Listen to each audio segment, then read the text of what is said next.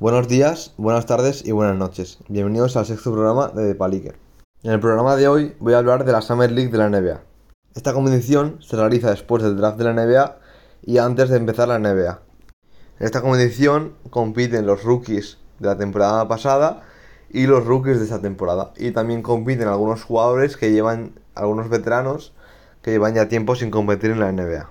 Esta competición se realiza todos los años, básicamente para ver el potencial de las nuevas promesas y de los nuevos jugadores drafteados en, este año. En el caso de esta temporada tenemos el debut de jugadores de la Summer League como Kate Cunningham, Jalen Green, Kuminga o el español Usman Garuba y Sánchez Aldama. Para ellos este formato, esta Summer League, sirve para demostrar lo que valen y para intentar ganarse un hueco en la rotación em, antes de empezar la NBA. Por lo tanto, tienen que intentar jugar a su máximo nivel para que cuando vaya a empezar la temporada de verdad consigan entrar en la rotación o incluso consigan entrar en el quinteto titular. Como puede ser el caso de Kate Cunningham o como puede ser el caso de, de Jalen Green. En esta ocasión, este año, la Summer League la han ganado los Kings. Y el MVP ha sido King. Por mi parte ha sido un poco inesperado, ya que si ganaban los Kings, yo creo yo me esperaba que el MVP hubiera sido Davion Mitchell. Un jugador drafteado este año de 24 años un jugador que se caracteriza por la defensa y que han comparado con jugadores como Donovan Mitchell. Ser campeón de la Summer League, realmente el palmarés del equipo no, supone nada, pero para los jugadores jóvenes sí que es una experiencia ganarla y por supuesto eh, todos los jugadores prefieren competir y ganar el trofeo a, jugar y no competir por nada.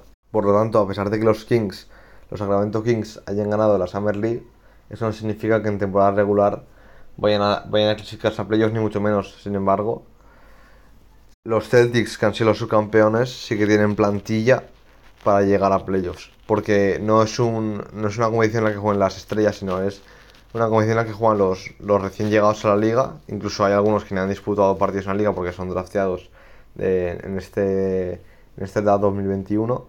Y hay otros jugadores que, por ejemplo, está el ejemplo de Kenneth Farid, los Blake, que, está también Michael Beasley, son ejemplos de jugadores ya veteranos que llevan unas cuantas temporadas sin, participar en la NBA y que les han dejado participar en la, en la NBA Summer League para, para intentar tener una oportunidad la temporada que viene. También, aparte de ver a los nuevos drafteados, también podemos ver a los rookies de la temporada pasada, como en el caso de Peyton Pritchard, el base de los Celtics, que ha hecho una gran Summer League con muy buenos números. Por ejemplo, a la Melo bueno lo hemos visto. A Anthony Edwards tampoco lo hemos visto porque son rookies a lo mejor que ya tienen su, su valor demostrado y no necesitan a lo mejor, no quieren jugarla porque no, no necesitan ese, ese valor ya que ya lo tienen y a lo mejor como han sido más constantes a la hora de jugar en sus equipos no necesitan jugarla. No como a lo mejor Peyton Pritchard que ha sido un jugador de rotación y que algunos partidos no los ha disputado, sí que necesitaba ese reconocimiento extra para conseguir entrar en la rotación de los Boston Celtics. O también en el caso de los Rockets de Kenyon Martin Jr., que también, también ha debutado la, ha disputado la Summer League y que es un jugador que sí que es verdad que a final de temporada sí que está, ha entrado en la rotación, ha, hecho, ha, disputado buenos minutos y, ha disputado también eh, gran cantidad de minutos en los últimos partidos y haciéndolo a un buen nivel, pero sin embargo también ha estado en la Summer League para eh, demostrar a los Rockets que, que, que, no fue suerte, sino que sigue teniendo ese nivel y que quiere, y que quiere entrar en el equipo titular.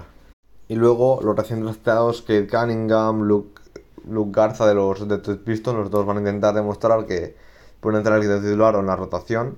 Kate Cunningham se prevé que va a ser el titular, ya que por las predicciones dice que es jugador al que rodear para una franquicia, es decir, al jugador al que tú rodearías.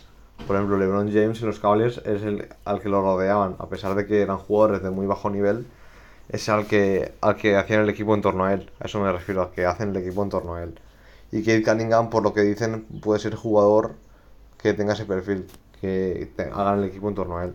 Por otro lado, tenemos el caso de Van Mobley, el pick número 3, que eh, no es jugador al que van a rodear, ya que los Cavaliers tienen un proyecto un poco más, bastante más distinto que los de Pistons, Y ya tienen jugadores como Jarrett Allen, Isaac Okoro, Ricky Rubio, incluso. Bueno, más que Ricky Rubio, tienen a Colin Sexton, a Darius Garland. Tienen ya jugadores más experimentados en la liga, a pesar de que son todos muy jóvenes, pero ya son jugadores con un, con un valor ganado y que no es un jugador al que rodear de el que hacer el equipo en torno a él. Por lo tanto, es un caso distinto al de Cunningham, a pesar de, de ser un pick alto, como es el pick 3. Y luego también está el caso de Jalen Green, que es un jugador bastante bueno, de hecho es el pick número 2 elegido por los Houston Rockets, pero no es un jugador al, al que hacer un equipo, o sea, al, al que rodear, como el caso de Cunningham, ya que sí que es verdad que es muy buen anotador, pero pero yo creo que igual que dicen las predicciones no es un jugador al que en el que hacer el equipo en torno a él y hasta aquí el resumen de lo que bueno del, del draft y de la NBA Summer League. Un saludo y adiós